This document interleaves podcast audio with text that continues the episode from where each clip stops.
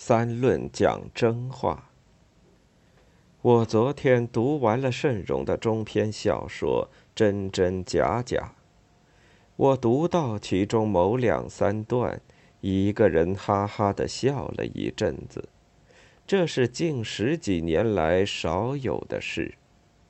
《真真假假》是一篇严肃的作品。小说中反映了一次历时三天的学习批判会。可笑的地方就在人们的发言中。这次会上的发言和别人转述的以前什么会上的发言，笑过之后，我又感到不好受，好像撞在什么木头上，伤了自己。是啊，我联系到自己的身上，联系到自己的经历了。关于学习批判会，我没有做过调查研究，但是我也有三十多年的经验。我说不出我头几年参加的会是什么样的内容，总不是表态，不是证人。也不是自己挨整吧。不过以后参加的许多大会小会中，整人被整的事就在所难免了。但有一点是可以确定的：表态，说空话，说假话。起初听别人说，后来自己跟着别人说。再后来是自己同别人一起说。起初自己还怀疑这可能是假话，那可能是误传，这样说可能不符合事实，等等等等。起初我听见别人说假话，自己还不满意，不肯发言表态。但是，一个会接一个会的开下去。我终于感觉到，必须摔掉独立思考这个包袱，才能轻装进，因为我已经在不知不觉中给改造过来了。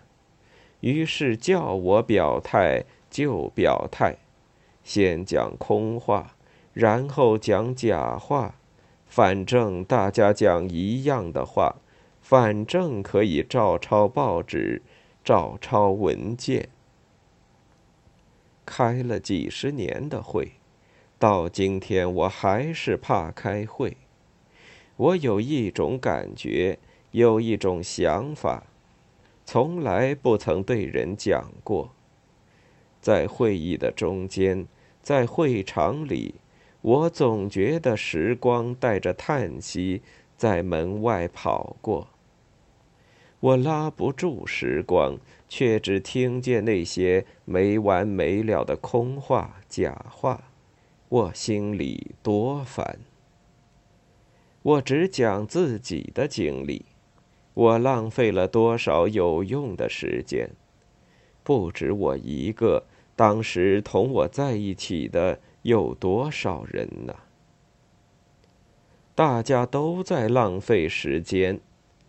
这种说法可能有人不同意，这个人可能在会上夸夸其谈，大开无轨电车，也可能照领导的意思，看当时的风向发表言论。每次学习都能做到要啥有啥，取得预期的效果。大家都受到深刻的教育。在认识上提高了一步。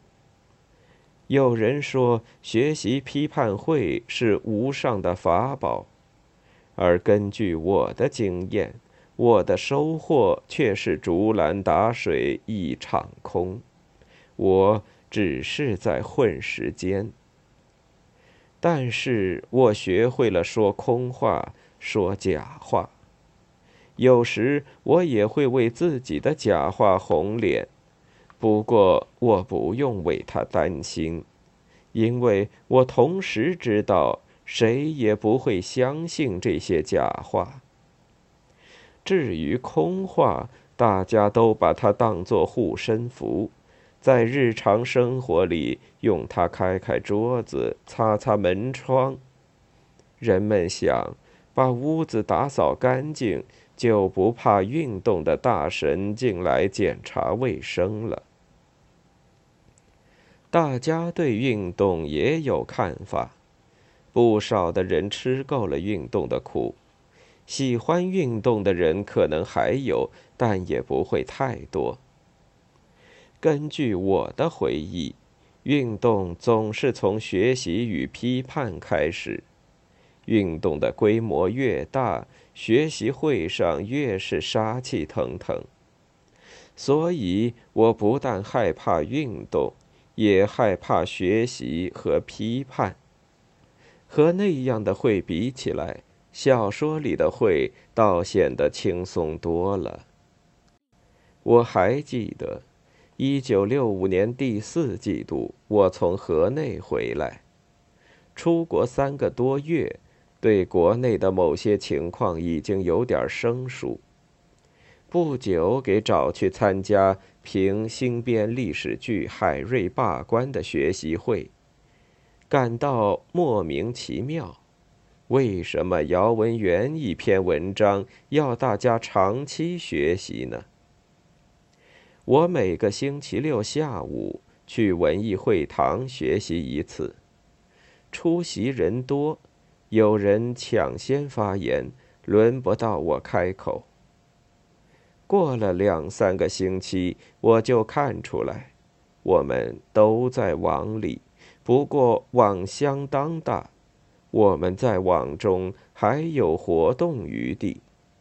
是不是要一网打尽？当时还不能肯定。自己有时也在打主意，从网里逃出去。但更多的时间里，我却这样的安慰自己：听天安命吧，即使是孙悟空，也逃不出如来佛的手掌心。回想起那些日子，那些学习会，我今天还感到不寒而栗。我明明觉得，照在我四周的网越收越紧。越收越小，一个星期比一个星期厉害。一方面想到即将来临的灾难，一方面又存着幸免的心思，外表装得十分平静，好像自己没有问题，实际上内心空虚，甚至惶恐。背着人时，我坐立不安。后悔不该写那么多的作品，唯恐连累家里的人。我终于在会上主动的检查了1962年在上海二次文代会上的发言的错误。我还说，我愿意烧掉我的全部作品。这样讲过之后，比较安心了，以为自己承认了错误。或者可以过关，谁知这次真是一网打尽，在劫难逃。姚文元抡起他所谓的金棍子打下来。我出席了亚非作家紧急会议，送走外宾后，作家协会的学习会，几张大字报就定了我的罪。没有什么根据就抄了我的家。随便什么人都可以到我家里来对我训话。可笑的是，我竟相信自己犯了滔天大罪，而且公公顺顺的当众自报罪行。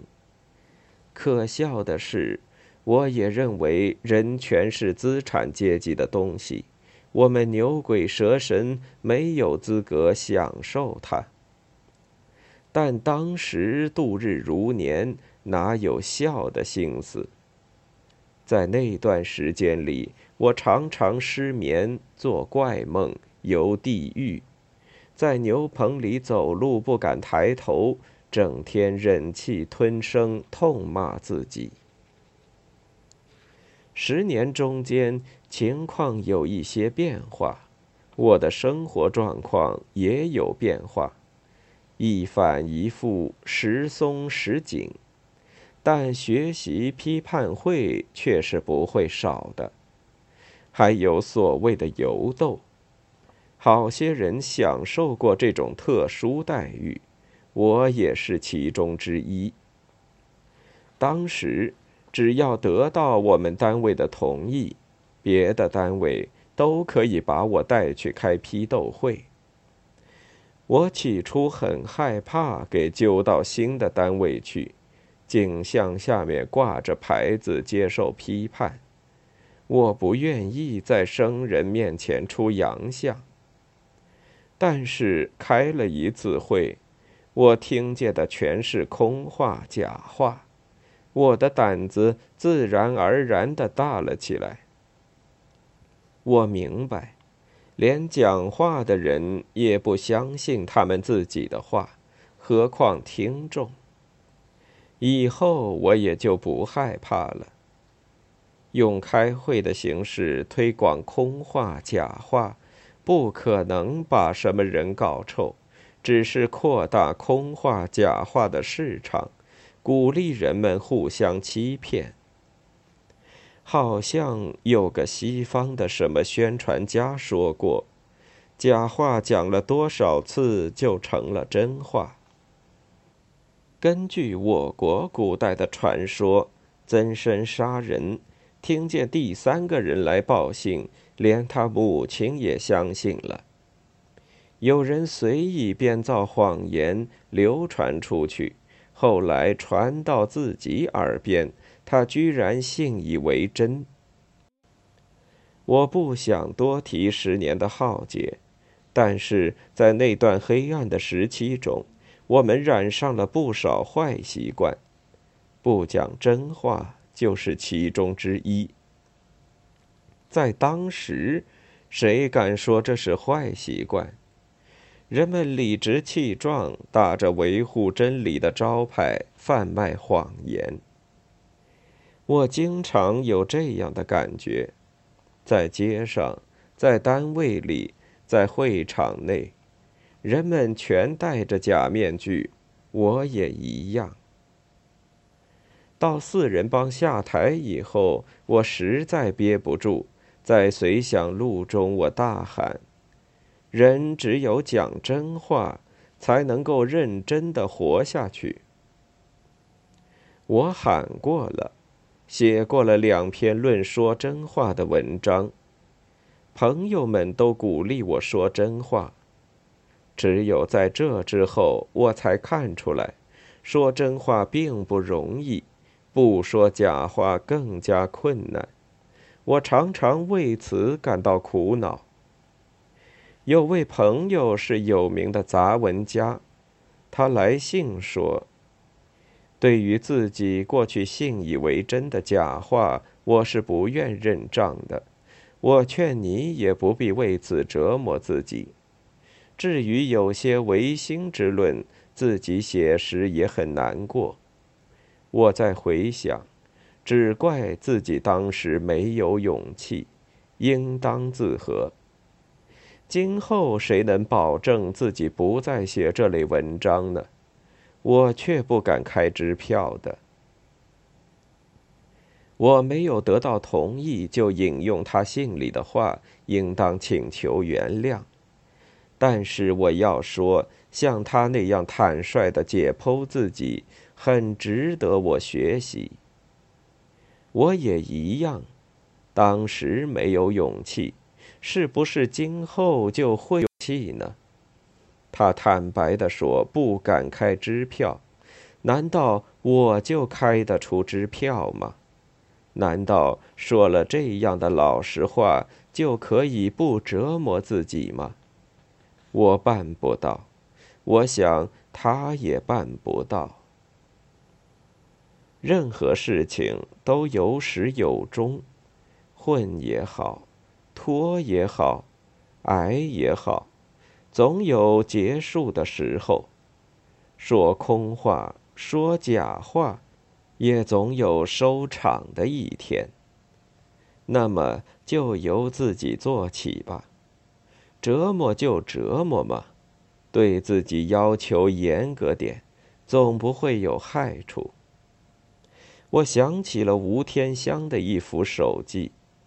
吴天香是慎荣小说中某个外国文学研究室的主任，一个改正的右派，他是唯一在会上讲真话的人。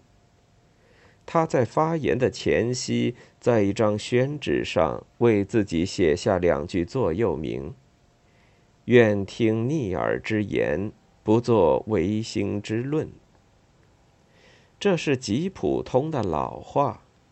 拿他们作为我们奋斗的目标，会不会要求过高呢？